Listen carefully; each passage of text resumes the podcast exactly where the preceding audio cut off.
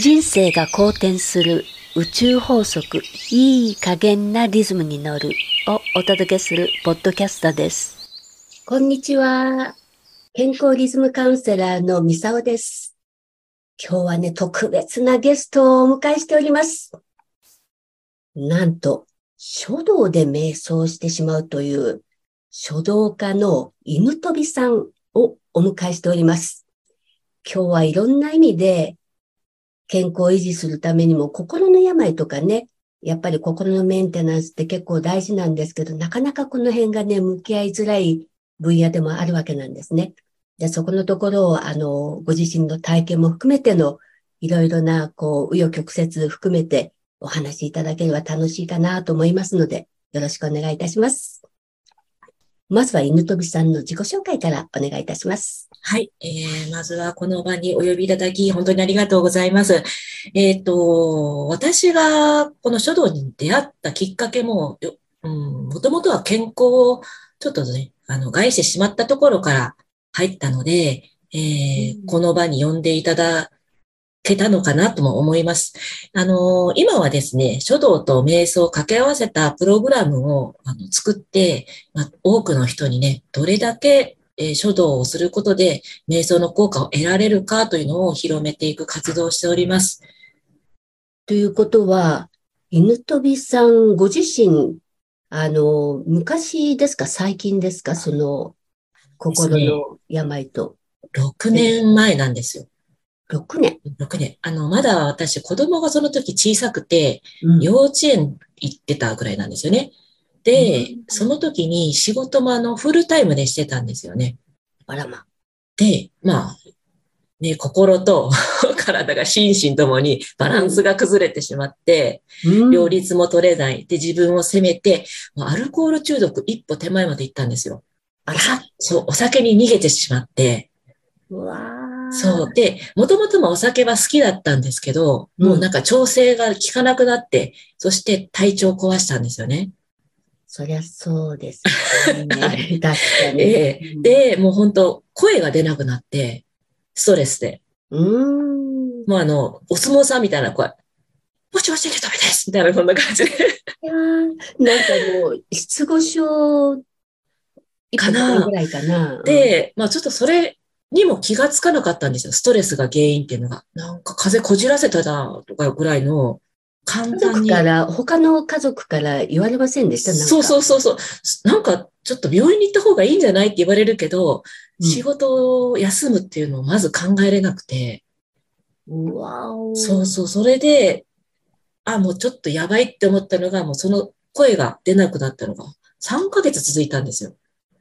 で、あ、これちょっとやっぱさすがにおかしいなと思って。なんでも3ヶ月は長いでしょうよ。で、で、咳も出始めたし、これはやばいと思って、うん、まあその病院に行っても異常はないっていうことで、うん、あ、これはストレスかなっていうことでお医者さんと話し合って、うん、ちょっと仕事が休んだ方がいいんじゃないっていうことで、まあそういう話はしてたんですよ。でも仕事をこうね、夢中になってたもんで楽しくて。うん、えー、やめたくない、休みたくないと思ってて、その頃、その小1になったばかりの長女がですね、うん、書道を始めたいと言ったんですよ。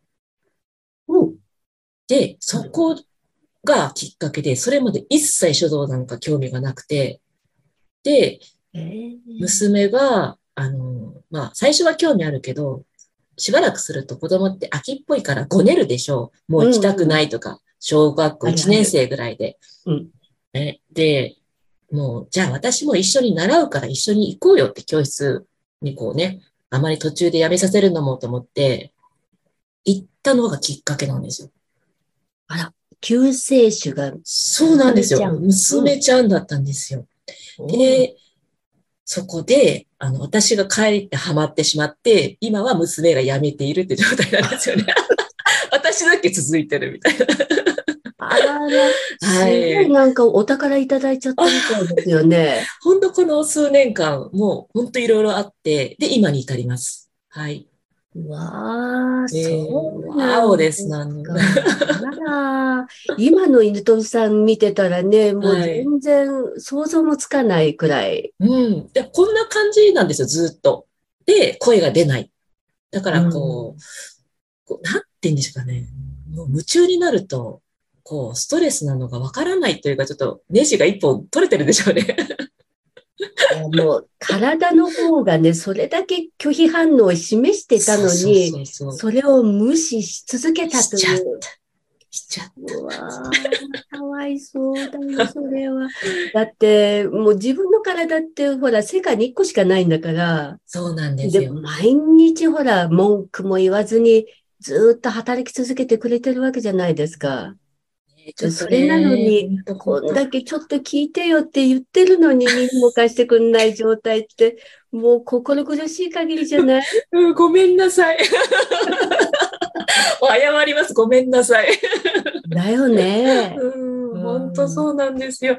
いや、本当今気がついたからよかったけど、あのまま言ってたら完全にアルコール中毒になってたと思うんですよね。なってますね。ね。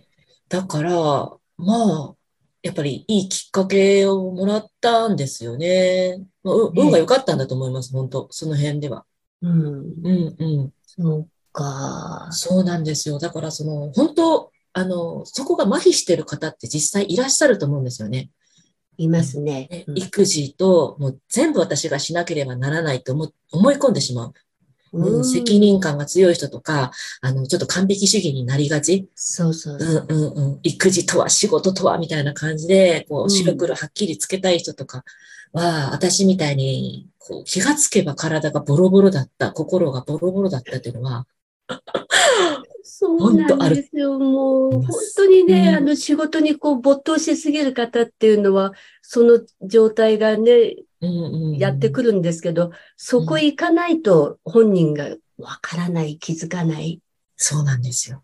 うん、周りが何を言っても心配してくれても、うん、もう、ね、そこは吹く感じじゃないですけど、全然。逆に跳ね抜けちゃうみたいな。そう。な、何よ、何よ、みたいな。逆にね、うん、それがね、ちょっと煩わしく感じる時期も確かにあったんですよね。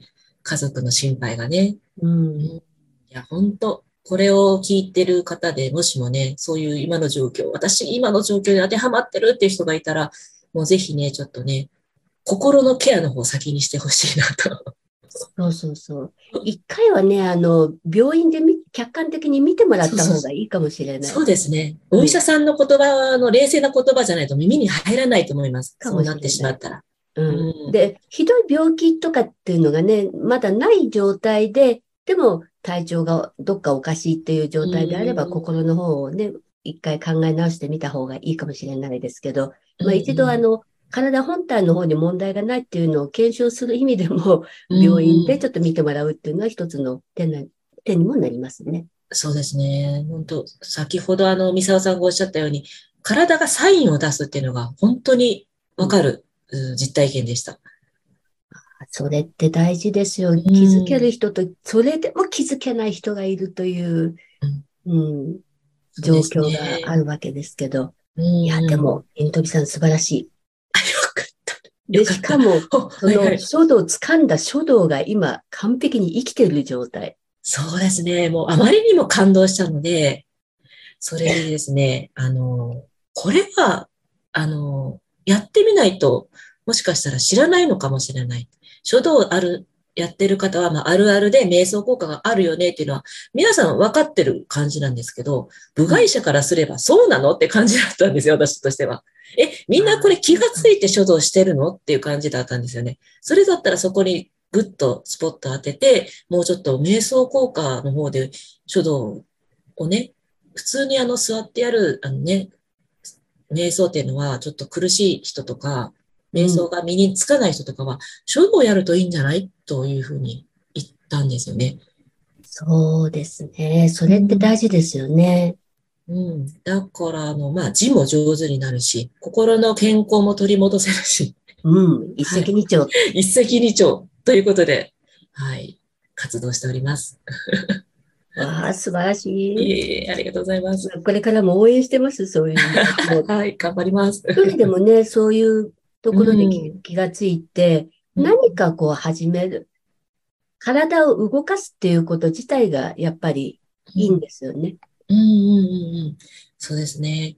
やっぱ新しいことを始めるっていうのは、こう、心の栄養にもなりますし、うん。やっぱりその、何か自分で選んで新しいことを始めるといいきっかけになるんじゃないかな。うん。誰かの誘いをめんどくさいと思っても、やってみるとか、それも選択の一つだと思いますし。そうですね。どこにこう、チャンスが転がってるかわからないですからね。うん、本当、うん、本当ですもんね。この書道とかも、本当いやいや私もついていった感じですもんね。いやいや えー、すごいです、出会いが。今の姿見たらとてもいやいやから始まったとは思えないですもんね。仕方ないな、一緒に行ってやるよぐらいの感じで言ったんですよ。それどころかね、もう本当何が、うん、何があるかわかりません、世の中は。うん。やっぱり自分がこう壁にぶち当たってる時とか、もうどうしようもない状態で起きた時っていうのは、なんか外からほっと言われたこととか、うん、こう 自分の気持ちが、まあめんどくさいけど、とりあえず付き合いでもっていう形で、あの気持ちが動いた時点で少し別な方向に向くじゃないですか、うん、エネルギーが、うんうん。そうですね。うんうんうん。